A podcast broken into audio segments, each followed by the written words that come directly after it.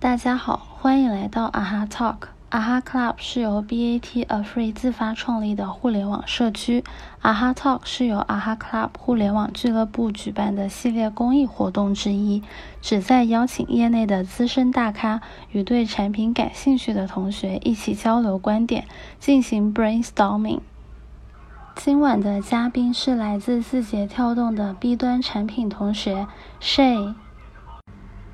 在企业协同办公服务领域，阿里巴巴、腾讯、字节跳动等三家互联网巨头相继入场，推出了钉钉、企业微信和飞书。企业协同办公平台的核心功能主要包括及时沟通、办公审批。考勤、任务、文档管理这几大块。针对目前大热的字节系办公平台飞书，我们来探讨以下两个问题。今晚的讨论中，话题主要围绕 To B 产品。那接下来有请嘉宾解答第一个问题。问题一：To B 和 To C 的产品区别在哪里？那我们这里讲的其实 To B 和 To C。针对的还是说这个产品主要的策略方向和商业模式到底是 to B 的还是 to C 的？因为其实 to C 的产品中，它其实也有 to B 的业务，比如说我们知道啊，大众点评，其实它也有针对商家的一些机制和一些小的产品。但是我们可以看到，说它其实服务这些商家的目的，还是为了更好的去服务 C 端的用户。所以，呃，这类型的就是这种模式，其实呃就不是我们今天讨论的重点了。所以我还是想跟大家讲的，就是说我们的这样与产品的主要的一个策略和方向和商业模式是针对 To B 或者是针对 To C 的这样一个产品的区别。那其实第一个问题问到了说 To B 和 To C 产品的区别在哪里？然后我觉得，呃，怎么去呃这个怎么去讲这两个 To B 和 To C 产品的区别？其实我觉得。它最大的一个特点就是说，它面向对象不同。因为我觉得做一个产品最重要的目的就是说，你要明白你的用户在哪里，然后这个用户他的他是什么样的，你才能更好的去做一款产品。那基于是什么样，我们就能衍生出很多的问题。然后，因为如果是一个 to C 的这样的一个产品，其实我们知道 to C 它就是面向单。单个用户就是你，就是我，就是他，那就是一个比较独立的个体。所以，就是我们可以看一下，就是个人用户有什么样的特点。首先，就是针对一个个人的用户，他的需求是比较多种多样的，呃，吃喝拉撒、衣食住行。然后，嗯，其实任何一个生活中的一个小的点都可以被看作是一个需求。那其实这个决策流程非常的简单，并且非常的快速，因为他决策者只有一个，那就是我自己。所以就是针对新用户来说，其实 C 端产品相对于 B 端 B 端来说，拉新的成本会更低，因为这个决策流程简单，所以它的迁移成本，而且它的迁移成本也很低。所以就是呃产 C 端的产品，它会花很多时间去优化这个用户的体验，考呃它很重要的去考虑用户的粘性和用户的留存的问题。那其实那我们去呃如果去看一个 B 端的产品的话。其实它的一个目标群体就不是说单个人是什么样的，而是说面向一个企业。那我们知道企业的核心目标就是一个问题，就是说我要去创造价值，我们要去把这个价值最大化。所以说，大部分 to B 的软件，尤其是我们今天讨论的像飞书、钉钉、企业微信这样的企业服务软件，其实它最根本的目的其实就是要通过降本提效来帮助企业，尤其是企业管理者去实现这个价值最大化的目标。所以其实它的这个核心诉求非常简单，但是我们可以在这样的一个情况下看到，说这一个 to B 的产品的用户决策流程跟 to C 的有什么不同？我们知道 to B 产品的本质还是说帮助企业去提高它的生产效率，所以就是呃，我们可以知道说，其实一个企业要去决定使用一个产品，它不仅说有它存在购买成本，它存在很高的迁移成本。维护成本，所以它整个过程相对于说 to C 的这样的一个流程是非常非常理性的。就是呃，举一个很简单的例子，比如说我一个呃，比如说飞书或者说是钉钉一个大企业要去用这样一个产品，它其实它的一个整个的流程，我们可以现在想象一下。首先到一个企业管理者他比较感兴趣，或者说是一个呃相关的 IT 负责人他比较感兴趣，到产品试用，那那他这个阶段，然后可能就会引入到说有相关的人来跟进。然后你需要去，如果我是一个比较大的企业，那我其实企业内部有很多流程，包括我使用了一些其他的财务系统、人力资源系统，包括嗯各种各样我自己开发的呃来提升企业效率内部的小工具、小应用、审批打卡。那这这样的一些已有的这样一些系统，我怎么去和你现在这样一个系统去集成？这就涉及到很多定制化的方案。包括后面的一些实施、上线、后续服务，其实整个流程是非常非常复杂的，而且这中间涉及到的人物也不只是说企业的这样一个签字的，就是企业决策的，就是我们说的 decision maker，其中还涉及到很多类似于决策的影响者，比如说这个实际引进这个系统，它是不是需要一些呃技术人员，它可能会有专门的 IT 部门或者它的 CTO。那它其实还涉及到一些财务预算方面的东西，那可能就要涉及到财务风控。那它其实还涉及到说，实际使用这个系统的人是谁？可能是企业的员工，有可能是部门。那这个跟企业的自己的一个架构和业务又有很深的关系。所以我们可以看到，说一个 B 端的一个你要决定去用一个产品是非常非常复杂复杂的。那我们从感兴趣到实际上决定使用这个产品，到真正使用到。这个产品其实这个周期可能是几个月甚至更久。那如果是一个 C 端的产品，就比如说我去安装一个 APP，或者说我去注册一个新的账号，其实这个可能在这几个月过程中已经 APP 删了又下，下了又删，已经好几轮了。所以我们可以看到说，B 端的它的决策周期是非常长的。呃，所以说这样一个 B 端的产品和 C 端的产品，其实它本身也会有一些区别。那 C 端的产品它可能说。需要就是呃快速的迭代更新，呃快速的去呃上线，去不断的去有通过新的功能、新的 feature 去吸引新的用户。那其实 B 端来说，它其实它的产品功能和逻辑也会非常非常更加的复杂，它的整个产品的周期也更长。然后尤其是一个 B 端的产品，它还需要去适适应说不同的企业的一些呃不同的业务的需求。所以这个就会更加复杂，所以对于流程啊，或者是逻辑设计也会有很高的要求。嗯，举个非常简单的，比如说一个账号体系的例子，就比如说，呃，其实 C 端我们知道我们的账号体系都是非常通用的，就是大家注册一个账号。那如果说一个企业，它这个账号体系就是就会显得非常复杂。比如说我一个集团公司购买了这样一个产品。那其实它下属的可能说有一些分公司，那分公司的人是否可以和母公司的人去进行一些通讯？那有一些，比如说在呃商超零售的这样的一个场景更加常见，比如说我这门店的员工是否可以直接和集团，呃主要组织架构里面的这些人去进行互通？但是每一个公司都会有它不同的点，那一个产品就很难去适应这些克制化的要求。所以其实这个就是一个 B 端和一个 C 端主要的一个区别。嗯，说到说产品和这样一个决策链路的一个区别，那其实在它的市场的策略上就也会有的区别。我知道，呃，比如说在 C 端的这样一个市场，其实我们更多是以一个去打响一个品牌，去以品牌带流量，然后也会有很多呃补贴拉新的机制。基于它的决策链路是非常短的，所以我们可以去。呃，通过一些呃比较偏曝光的方式和一些比较针对于个个人用户的一些补贴机制，或者说是一些拉新好友关系去做。但是如果是在 B 端的话，其实我们知道说，我使真正的使用者，其实他们可能在是否使用这样一个软件上是没有太大的发言权的，而更更多的这种企业级的软件是一个自上而下的使用的过程。所以我们需要去做的是触达和动摇那些决策的层，所以其实它更重的是一些深度内容的一些传播，一些客户案例的打造，一些 KA 和 logo 的一些使用。所以我觉得这是这个是在市场策略上也会有一些不同。对，然后我看到其实大家还有讲到说一些呃需求的不同。有一个同学讲到说是一个被动和主动、客观和主观的需求的问题。呃，嗯，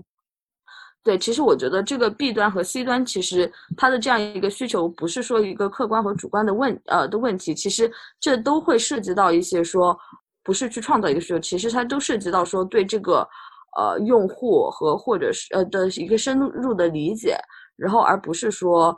呃 B 端就是说。人家说怎么做，我就去怎么做。对，这个其实还是有一些区别的。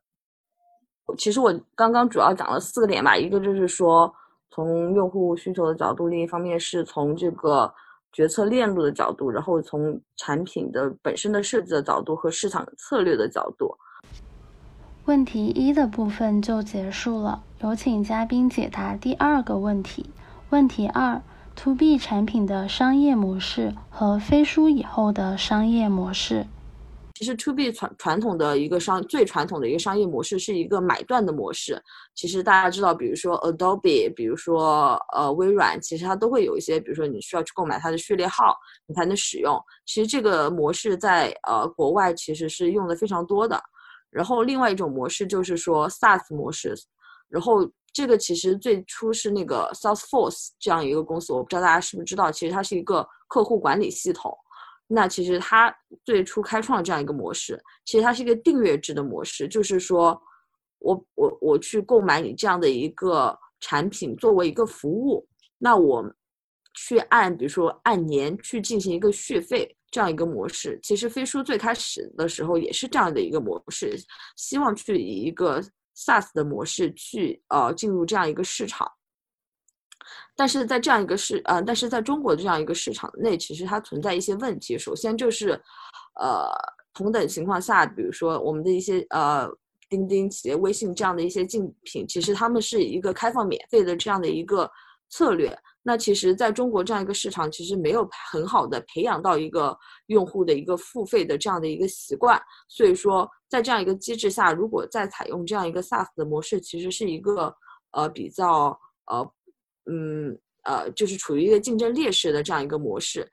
对，然后所以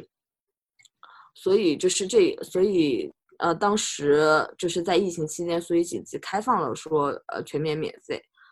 然后就是呃基于这个的话，就是说如果说疫情结束之后。那呃，飞书之后的一个商业模式应该会是什么样的？其实这个地方，我觉得呃，大家也会有一些讨论。然后大家呃，很多说到的同学说到是之后可能会回归收费的这样一个模式。然后，嗯，我觉得其实大家的思路可能还是说，在 SaaS 的这样一个思路之下，就是说以这样一个续费的这样一个模式作为就是呃 To B 企业服务的主要的一个模式。然后，但是其实，在目前的这样一个竞争状况下，尤其是当呃企业微信、钉钉，包括说华为、微 link 越来越多的呃竞品涌入这样一个赛道的话，其实回归收费其实呃并不是一个很明智的一个决定，我觉得。然后这个地方，我觉得可能会需要引入到 to B 的一些其他的概念，比如说 upsell 和 cross sell 的概念。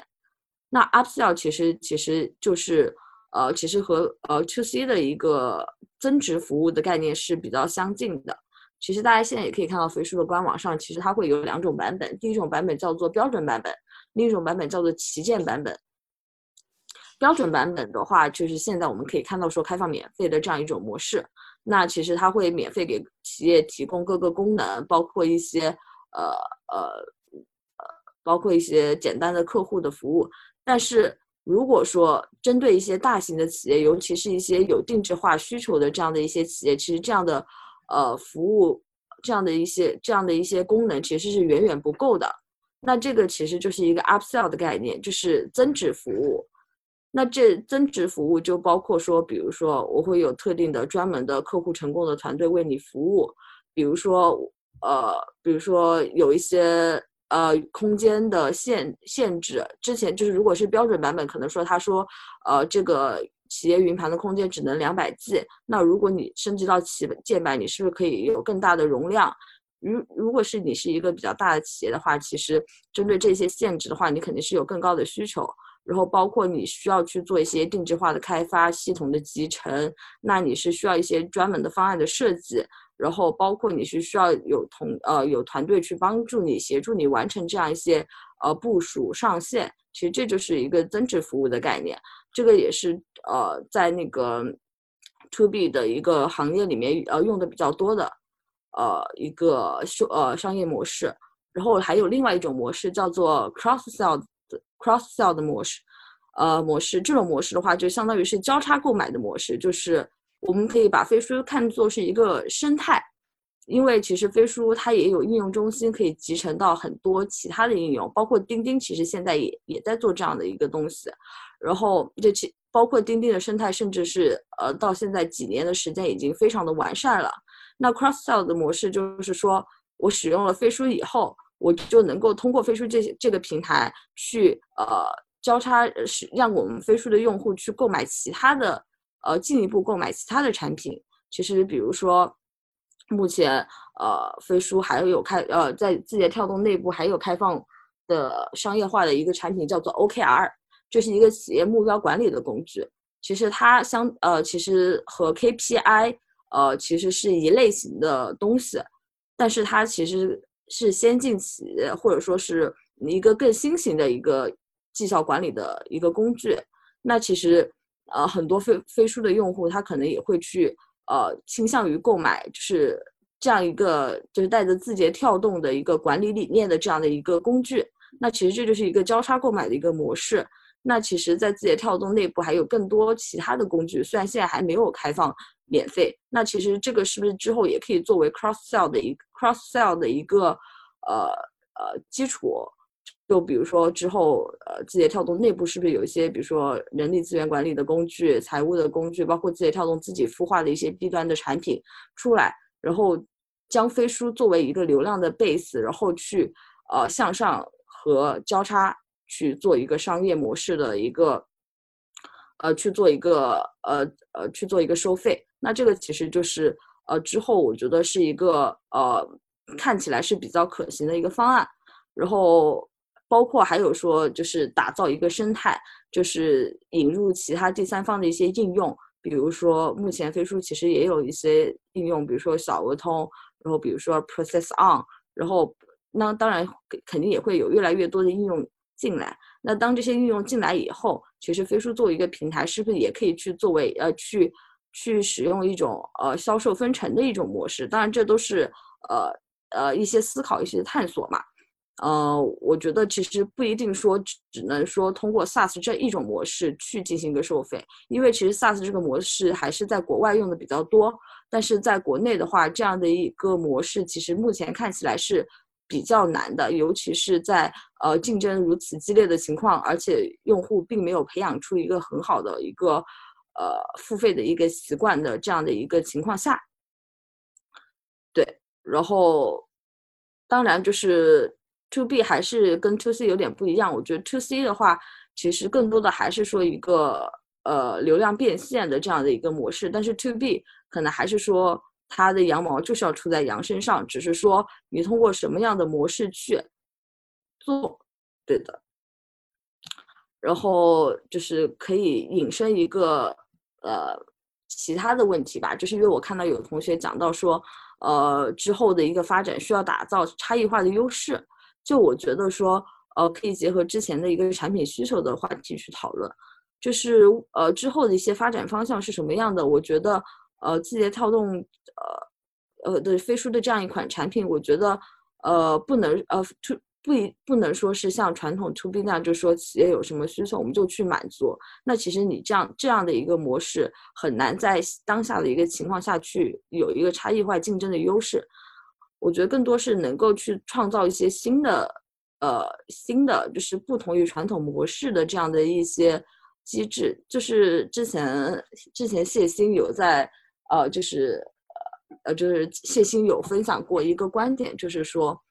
呃，比如说文档，就是大家现在用的这样的一个 Word 这样一个东西，其实它很多还是说是对物理世界的一个复复制，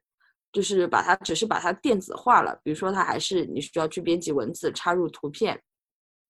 然后其实它更多的还是对一个物理世界的复制。那为什么一个文档不可以？比如说我插入一个视频，然后我为什么一个文档不可以？就是它又可以自己去做一些拆分，拆分成